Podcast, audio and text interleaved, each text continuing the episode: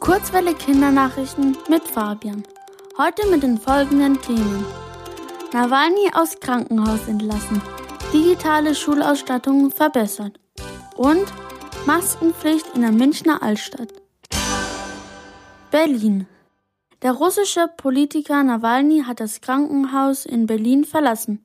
Die Ärztinnen und Ärzte dort hatten ihn nach einem Giftanschlag behandelt. Noch vor einem Monat war es Nawalny so schlecht gegangen, dass nicht klar war, ob er wieder gesund wird.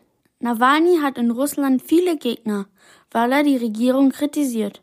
Viele vermuten, dass seine politischen Gegner ihn deshalb vergifteten.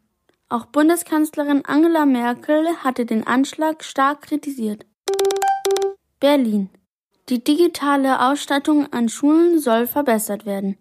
Das wurde auf der Kultusministerkonferenz der Bundesländer am Montag beschlossen. Kultusminister sind die Politiker, die über die Bildung entscheiden. Sie sind der Meinung, dass besonders die Corona-Pandemie gezeigt habe, welche Probleme es bei der digitalen Bildung gebe. Deshalb bekommen unter anderem Schülerinnen und Schüler eine Internet-Flatrate in Höhe von 10 Euro im Monat. Außerdem wird es an Schulen bald Computerexpertinnen und Experten geben.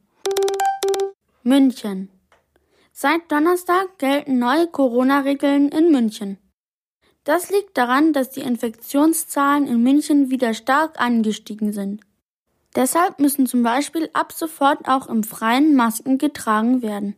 Die Maskenpflicht gilt in der Altstadt, also im Bereich zwischen Hauptbahnhof und Marienplatz, auf dem Viktualienmarkt und auf der Sendlinger Straße. Wer gegen die Maskenpflicht verstößt, muss ein Bußgeld von 250 Euro zahlen.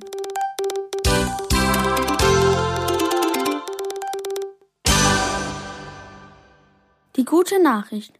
Rosa Delfine kehren ins Meer rund um Hongkong zurück. Weil während Corona weniger Schiffe fahren, gibt es weniger Lärm im Meer um Hongkong. Weniger Lärm bedeutet für die Delfine bessere Lebensbedingungen. Das Wetter. Heute bleibt es bei Regenschauern und Temperaturen um die 7 Grad. Morgen kommt dann wieder die Sonne heraus. Voraussichtlich bleibt es die ersten Tage der Woche regnerisch mit Höchsttemperaturen von 14 Grad.